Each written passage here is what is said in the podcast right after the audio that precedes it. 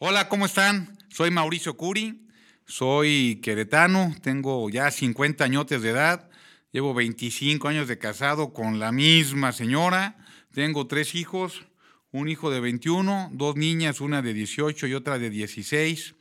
Eh, trabajo desde que tengo 14 años, mi papá que era hijo de libaneses decía que uno perdía los mejores años de su vida estudiando y me sacó de, estudiar a los 14 años de edad para ponerme a trabajar en la Ciudad de México en un restaurante de comida árabe que teníamos allá, hasta que en, en el 85, hace casi 35 años, el temblor hizo favor de tirarnos el edificio y en ese edificio estaba el restaurante y cuando yo, llegué a abrirlo pues, ya estaba dos metros bajo tierra.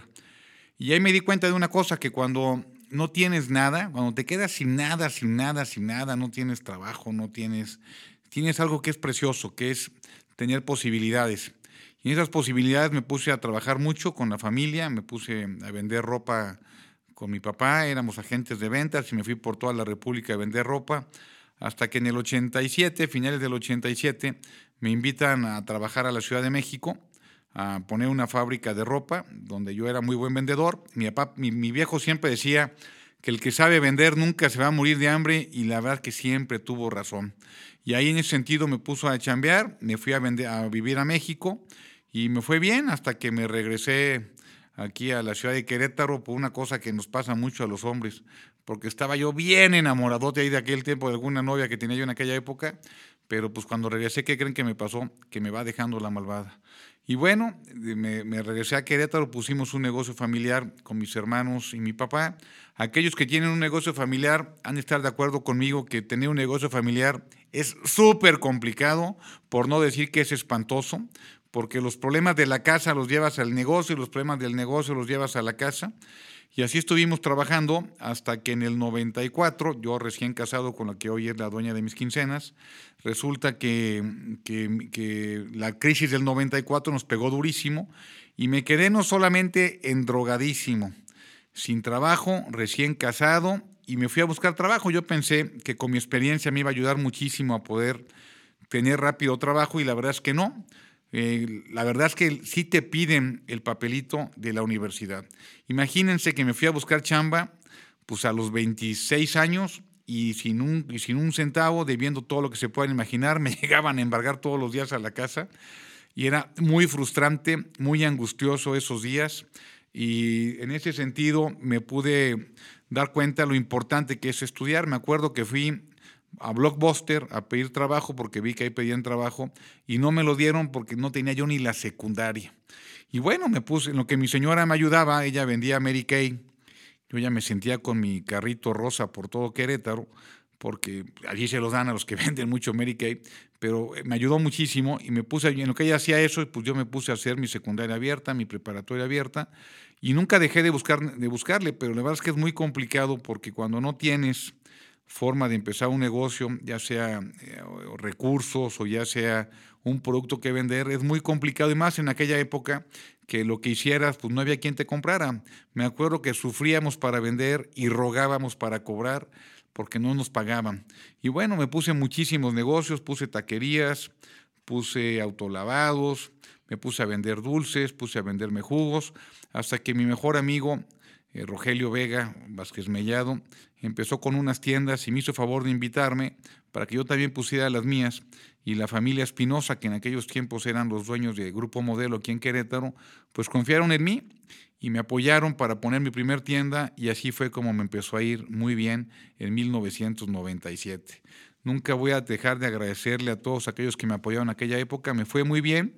Empecé a tener mis tiendas, y, me, llegué a tener una buena cantidad de tiendas, hasta que en el 2015 me las compraron y yo decidí venderlas. Yo ya ocupaba muchísimo dinero para seguir creciendo. Llegamos a tener entre Rogelio y yo cerca de 150 tiendas aquí en el estado de Querétaro y parte de Guanajuato. Y francamente creo que fue una buena decisión haberlas vendido porque ya estaba muy, pero muy complicado y nos quedamos con la parte inmobiliaria y con eso fue con lo que ya, pues, francamente, Palchivo siempre ha tenido y ahorita, y después me invitaron a ser parte de la política. ¿Por qué me invitaron? Porque fui presidente de la Cámara de Comercio del 2006 al 2008. Fui donde ahí hicimos, fíjense, la Cámara de Comercio lo que hicimos fue el premio al Policía del Año, que fue el primer premio que se pudo dar por parte de, la sociedad civil a un policía. No al policía valiente, el que se aventó y salvó a alguien, no, sino al policía que le llamábamos 360 grados, es decir, un policía que era buen vecino, que pagaba sus impuestos, que era una gente correcta, que, era disciplinado, a ese policía se los dan y es a la fecha, después de tantos años, de casi 14 años, que se sigue dando este premio y que yo creo que es un ejemplo a nivel nacional. Es francamente es un logro que me encanta decirlo siempre donde voy. Después fui presidente de Coparmex del 2012 al 2014, donde le apostamos fuertemente al emprendedor, apoyamos a cerca de 400 nuevos empresarios. Yo soy emprendedor, yo estoy seguro que, que este país lo que ocupa no es un millón de empleos al año, ocupa un millón de empresarios al año. Yo cada vez que veo a los chavos y hablo con ustedes, les digo, por favor, métanse y aviéntense a poner su empresa, que es la forma pues, de poder lograr que nuestro país pueda seguir adelante. La única forma de bajar la pobreza es la empresa, estoy totalmente seguro. Y bueno, de ahí me invitan a ser candidato a presidente municipal en, en Corregidora. Por supuesto que acepté, aunque mi familia no estaba nada, pero nada contento. Bueno, y no siguen contentos, pero creo que había que meternos no por, eh, no por necesidad, sino por obligación. Ya no vivo de la política, nunca he vivido de la política y creo que eso te hace ser un buen político, el poder decir las cosas como son y hacer las cosas que tienes que hacer, porque pues no vives de eso y no tienes que quedar bien con nadie más que más que por aquellos que votaron por ti. Por lo tanto, creo que hicimos un buen papel allá en mi municipio. Después me invitan a ser candidato para el Senado de la República y, ganamos, fuimos de los poquitos que ganamos a nivel nacional porque la gente, con mucha razón, estaba muy enojada con los partidos políticos y, y, hubo una gran esperanza por parte del que ganó, de Andrés Manuel López Obrador, aunque después, evidentemente, desde mi punto de vista personalísimo y respeto a quien no piense como yo, la visión de país yo no la comparto en lo más mínimo, porque hay que, hay que, hay que buscarle más al mérito y no a la dádiva. Y bueno, aquí me podría quedar muchísimas horas platicando. Pero bueno, a partir de ahí, luego viene la, desgracia que le pasó a la, a la familia de Rafa Moreno Valle, quien falleció con el terrible accidente que tuvo el 24 de diciembre del 2018. Yo era vicecoordinador de los senadores del PAN y luego me invitan a ser coordinador del grupo parlamentario, lo cual es un honor porque hay gente importantísima ahí como, como senador, francamente con una trayectoria política mucho más grande que la mía. Por ejemplo, está Gustavo Madero, Josefina Vázquez Mota, Damián Cepeda, Lupita Murguía, Xochil, está eh, Julián Rementería. Hay gente de verdad con muchísimo más trayectoria que yo y les agradecí muchísimo el apoyo que me dieron y la confianza. Y ahí estuve trabajando. Por cierto, sí acabé mi carrera, ya la hice bastante grande, la terminé en el 2006.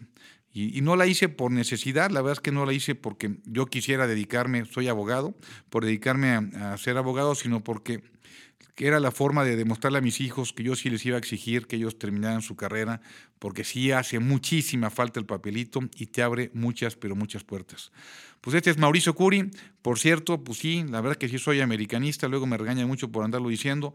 Eh, también le voy a los gallos porque jugué en los gallitos cuando en 1987 me invitaron a jugar y durante unos meses estuve jugando ahí con ellos.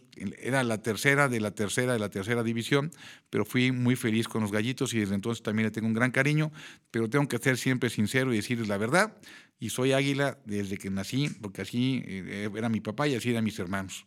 Pues muchas gracias y espero que tengan un gran, pero gran día.